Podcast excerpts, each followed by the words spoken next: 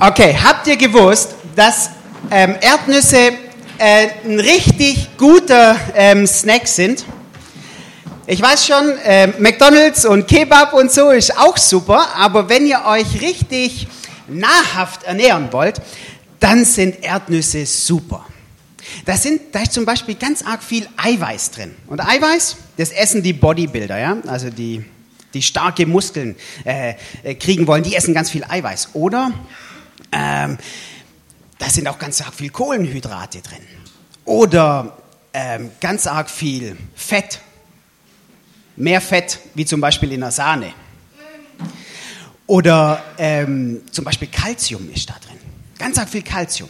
Ja, eure Mama, wenn die Sprudel kaufen geht, dann guckt sie immer, dass in dem Sprudel viel Kalzium drin ist. Oder Magnesium. Magnesium. Wenn ihr ganz arg viel Sport macht, dann kann es sein, dass ihr in, in, in euren Muskeln Krämpfe kriegt. Und dann nimmt man normalerweise Magnesium. Aber wenn ihr nächstes Mal im Sportunterricht seid, dann macht das einfach so, nehmt eine Erdnuss mit und dann kaut ihr die vorher.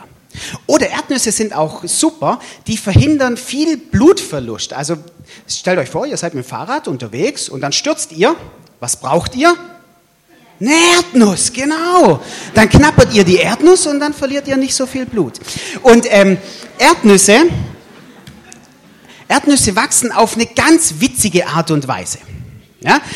Da kommt so ein Stängel, der wächst so aus dem Boden raus und da dran wächst eine Blüte. Und aus dieser Blüte kommt dann der Fruchtstiel. Und wisst ihr, was dieser Fruchtstiel macht? Der schießt dann zack rein in den Boden. Zehn Zentimeter unter die Erde. Und da zehn Zentimeter unter der Erde, da wachsen dann äh, diese Erdnüsse, zuerst die Fruchthülsen und da drin dann ähm, die Erdnuss. Warum erzähle ich euch ähm, das von, von der Erdnuss? Weil da gibt es eine ganz interessante Geschichte von der Enterprise. Ja, Star Trek-Fans werden sich jetzt fragen, was hat die Enterprise mit Erdnüssen zu tun? Dieses Raumschiff gar nichts. Sondern Enterprise, das ist eine Stadt in Amerika. Und diese Stadt, die war ganz bekannt ähm, für Baumwolle. Da wurde Baumwolle angebaut ohne Ende. Aber jetzt ist diese Stadt ein Zentrum für Erdnüsse. Ja, wie kam es dazu? Das war so. Da kam nämlich ein kleiner Kerl vorbei. Und zwar, das ist ein kleiner Käfer. Und der kleine Käfer, der hat es fertiggebracht, dass die ganze Baumwollernte zugrunde ging. Also der hat Larven in die Kapseln von den Baumwollen, äh, Baumwollenknospen, ja genau, äh, da reingelegt und dann haben die die ganze Baumwolle von innen aufgegessen. Und jetzt waren die Menschen in dieser Stadt, hatten ein Riesenproblem. Wir können keine Baumwolle mehr herstellen. Die ganze Baumwollernte war vernichtet wegen diesem kleinen Käfer hier. Also das war nicht nur einer, der hat seine ganzen Freunde mitgebracht. Ja, die sind aus Mexiko hochgewandert. Ja, der hat alle seine Freunde mitgebracht, alle nur so fünf Millimeter groß. Und dann sind die gekommen und haben alles platt gemacht. Und es war eine Riesennot. Weil die Leute wussten nicht mehr, was sie machen sollten. Und auch die Leute drumherum, ähm, im, im ganzen Staat Alabama, die haben nicht mehr gewusst, was sie jetzt anbauen sollen. Also der hat alles kaputt gemacht.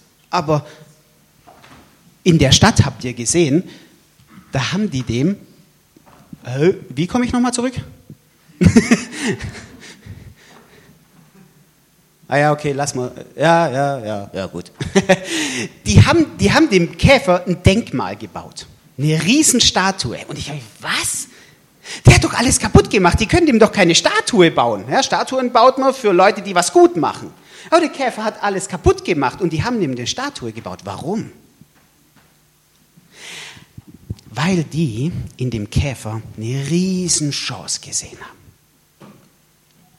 Nämlich, die haben sich überlegt, okay, jetzt ist alles kaputt, was machen wir jetzt? Und dann sind die auf eine Idee gekommen. Die sind auf die Idee gekommen, dass sie Erdnüsse anbauen. Und dann haben sie gemerkt, hey, das ist ja viel, das ist viel easier. Das ist viel gechillter, Erdnüsse anbauen und das bringt viel mehr Kohle rein. Und dann haben sie gedacht, wäre der, der Käfer nicht gekommen, der Baumwollkapselkäfer, hätten wir heute nie Erdnüsse angebaut. Also, aber das war ja, das, das war ja voll, voll, voll schlimm. Ja, der hat alles kaputt gemacht. Die hatten echte Not, die Menschen. Aber wisst ihr, was mich an den Menschen in Enterprise fasziniert haben? Die haben nicht nur die Not gesehen und dass alles kaputt war, sondern die haben eine Möglichkeit gesehen, dass was Neues wachsen kann. Die ganzen anderen Städte drumherum, die haben sich nur beschwert, die haben nur rumgemurrt, die haben nur geklagt und die sind erst viel, viel später auf die Idee gekommen. Aber die in Enterprise, die sind genau auf diese Idee gekommen. Die haben gesagt, okay, das sieht jetzt echt schlecht aus, aber wir überlegen uns was Neues. Ähm, wir haben vorhin in der Geschichte oder in diesem Anspiel haben wir ähm, gehört, naja, der eine findet was schlecht und der andere findet es gut. Das eine Kind findet es absolut stressig, morgens in den Gottesdienst zu gehen. Das andere Kind findet es super. Für den einen ist Regen absolut Mist. Die Frau hat es als gut bewertet. Naja, schwäbische Gärtnerin würde ich sagen. Kann man Wasser sparen, wenn es regnet. Für, für den einen kocht die Mama nie das Richtige. Und der andere findet super, was die Mama kocht. Der eine ist nicht zufrieden mit seiner Arbeit und seine Frau sagt ihm, du, sei doch froh, dass du was hast. Die, der eine findet Schule doof und die anderen sagen, hey, damit kannst du was machen. Das, oh, später hast du einen guten Beruf dann. Ich möchte euch in eine, in eine biblische Geschichte mit hineinnehmen eine Geschichte. Da ist das Volk Israel gerade aus Ägypten, oder na, schon ein Weilchen her, aus Ägypten ausgezogen. Und sie sind jetzt schon Monate unterwegs. Und in Ägypten, da waren sie Sklaven. Und was das bedeutet hat, das können wir uns vorstellen. Harte Schufterei. Rückenschmerzen ohne Ende, verschundene Hände. Oh, das war eine Katastrophe. Und jetzt hat Gott sein Volk aus dieser Sklaverei rausgeholt und er hat gesagt, ich führe euch in das Land, das ich euch versprochen habe. Ägypten, wo sie drin waren, klar, das war bekannt für gutes Essen und auch das versprochene Land von Gott war bekannt für gutes Essen. Aber jetzt waren sie zwischendrin. Und sie waren in der Wüste unterwegs. Und da gab es nur, äh, da gab's nur Manna.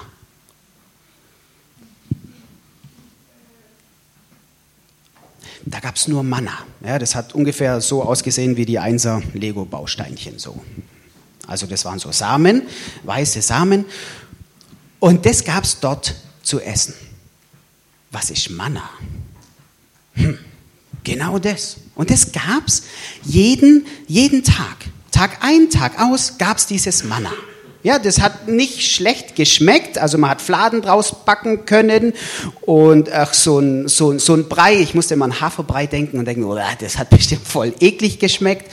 Ähm, aber das Problem war nicht, dass das nicht so gut geschmeckt hat, sondern das Problem war, dass die jeden Tag dieses Manna gegessen haben. Woche für Woche, Monat für Monat. Mama, was gibt's heute zum Frühstück? Manna. Mama, was gibt's heute zum Mittagessen? Manna. Mama, was gibt's heute zum Abendessen? Manna. Oh, Mama, wie ist das Sonntagsbraten? Manna. Das gab wirklich zwei Jahre lang nur dieses Zeug. Könnt ihr euch vorstellen, dass einem das irgendwann mal zum Hals raushängt? Ja, schon, oder? Immer nur das Essen. Äh, vielleicht, vielleicht, vielleicht kennt ihr das, wenn man von einer Sache zu viel gegessen hat dann schmeckt einem das irgendwann nicht mehr. Also mein Papa hat erzählt, als der in Australien gelebt hat, da wo du hingehst, äh, der, hat, äh, der hat zu viel Ananas gegessen. Der hat die zu einfach zu und heute kann der keine Ananas mehr essen. Und ich war mal in Kreta im Urlaub und da gab es so einen hervorragenden Mint-Cocktail. Den habe ich geliebt. Da habe ich also nicht, dass ich zu viel getrunken, aber ich habe den immer wieder getrunken. Und wenn mir heute jemand After Eight anbietet, oh, ich kann es nicht mehr, ich kann es nicht essen. Ja, also wenn man von irgendwas zu viel hatte, dann schmeckt es irgendwann nicht mehr. Und dann hat das Volk ähm, sich an, angefangen, sich zu beschweren. Und die haben gesagt, oh Mann, immer nur dieses blöde Manna. Wisst ihr noch in Ägypten? Da gab's Melonen, da gab's Orangen, da gab's Lauch, da gab's Fleisch, da gab's Zwiebeln. Oh, war das cool. Und, und hier immer nur dieses blöde Manna. Wisst ihr, mit was meine Frau mir ne, die größte Freude machen kann? Ein cooles Vesper. Verschiedene Wurstsorten verschiedenes Gemüse, Tomaten, Gurken, Käsesorten, ganz unterschiedlich. Und wisst ihr, was nicht fehlen darf bei mir? Zwiebel. Ich weiß, da stinkt man hinterher, aber Zwiebel rundet das Ganze so unheimlich gut ab. Und das liebe ich. Aber wisst ihr was? Das gibt's halt in der Wüste nicht. In der Wüste gibt's das nicht. Und wisst ihr, manchmal ist es bei uns auch so. Manchmal kommen wir uns vor, wie wenn wir in der Wüste unterwegs wären. Wir wünschen uns was und wir kriegen es nicht. Wir sehen es bei anderen und denken uns, oh, das möchte ich auch. Mal, was mein Schulkamerad für ein Handy hat, das will ich auch. Und guck mal, der hat die Playstation und die will ich auch. Und, und schau mal, die hat einen Rucksack, von, von Scout und ich habe nur so einen billigen. Ich will auch den guten. Manchmal geht es uns wie denen. Wir entdecken, irgendwas fehlt uns. Wir haben irgendwie einen Mangel und dann wollen wir das auch. Und dann fangen wir an zu jammern. Ich hätte eigentlich mehr Lohn verdient. Und wir jammern. Die Nachbarin redet nicht mit mir. Und wir beschweren uns. Das Essen war nicht gut gewürzt und wir brutteln an der Mama rum. Der Gottesdienst war nicht nach meinem Geschmack und wir protestieren. Der Arzt hat sich keine Zeit genommen und wir fangen an zu klagen. Ich habe satt, bei meinen Schwiegereltern zu wohnen. Ich habe satt, weil ich mich immer für meinen Beruf schäme. Ich habe satt, immer auf meine kleinen Geschwister Rücksicht nehmen zu müssen. Ich habe satt, dass diese, die Depression nicht verschwindet. Ich habe satt, dass mein Vater im Altersheim mich nicht mehr erkennt. Ich habe satt, ich habe satt, ich habe satt. Dauernd Manna.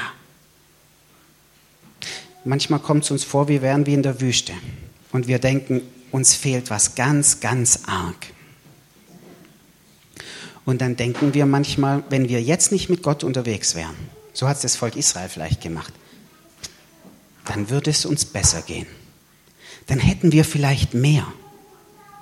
Aber jetzt fehlt mir was ganz arg. Uns fehlt das und uns fehlt jenes und dann hätte ich das gern und dann sehen wir was, was vielleicht besser wäre, und dann wünschen wir uns das. Und wir denken, hm, da in der Wüste, da wächst gar nichts. Doch, in der Wüste wächst was. Wächst was in uns. In uns wächst was. Wisst ihr, was in uns wächst? In den Zeiten, wenn wir was vermissen? Unzufriedenheit.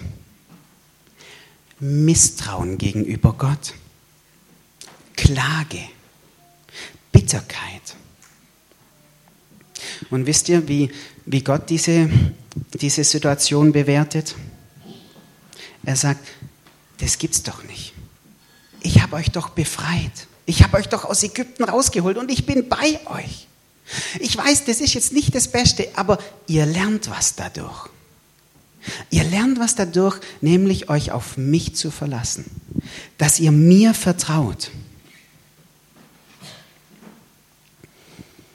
Sie, das Volk konnte nicht mehr sehen, was Gott ihnen eigentlich schenken wollte. Und sie haben Gott misstraut und haben Gott auf die Seite geschoben. Die hatten diesen Mangel, okay, und wir erleben diesen Mangel auch. Und manchmal scheint es uns in diesen Zeiten, wir werden nur glücklich, wenn ich das habe. Und Gott sagt, hey, ich bin bei euch. Und wenn ich bei euch bin, dann ist das mehr wie alles andere. Manchmal vergessen wir Gott, weil wir uns das eine unbedingt wünschen. Dabei will Gott uns in dieser Zeit was beibringen, nämlich ihm zu vertrauen. Und dann, verspricht er uns, dann bringt er uns in dieses gute Land. Ähm, wisst ihr, manchmal tue ich mich schwer, Erntedank zu feiern. Wisst ihr warum? wir haben einen Feiertag im Jahr und dann sagen wir Gott Danke für, für, für alles Mögliche. Aber das Jahr über, naja, da, da jammern wir rum und brutteln, weil, weil immer irgendwas fehlen könnte. Es könnten gute Beziehungen fehlen, es könnte ein bisschen Geld fehlen, es könnte ah, das Handy fehlen oder der Computer oder die Handtasche oder die Kette oder der Audi oder es könnte immer irgendwas fehlen und wir jammern. Wie wär's, wenn wir Erntedank jeden Tag feiern würden? Gott dankbar sind, egal was ist. Und auf das schauen, was er uns gegeben hat. Dass wir mit ihm leben dürfen, dass er bei uns ist. Ähm, der Apostel Paulus schreibt es dann im Epheserbrief so: Singt und jubelt aus tiefstem Herzen zur Ehre des Herrn und dankt Gott, dem Vater, immer.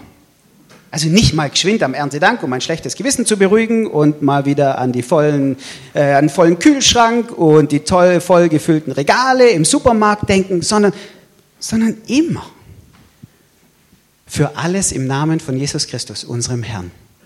Jeder Tag ein Erntedanktag. Das wäre doch was. Und dann könnten wir den Erntedanktag, glaube ich, auch noch mal intensiver feiern. Ich würde beten. Und ihr dürft dazu aufstehen.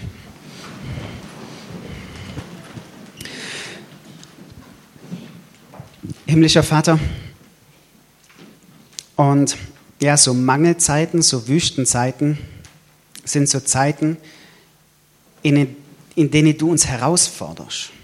Wenn wir was vermissen, wo wir nicht haben, dann forderst du uns heraus, unser ganzes Vertrauen in dich zu setzen. Alles, glaube ich, was wir uns manchmal erwünschen, das macht uns im letzten Sinn eigentlich nicht wirklich glücklich. Aber du, du bist der, der uns wirklich glücklich machen kann.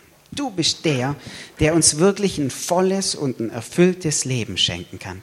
Nicht unbedingt an allen Dingen, aber an dir. Und ich möchte dich bitten, dass so Wüstenzeiten für uns zu Zeiten werden, wo wir dir vertrauen lernen und einfach dankbar sind, dass du bei uns bist. Amen.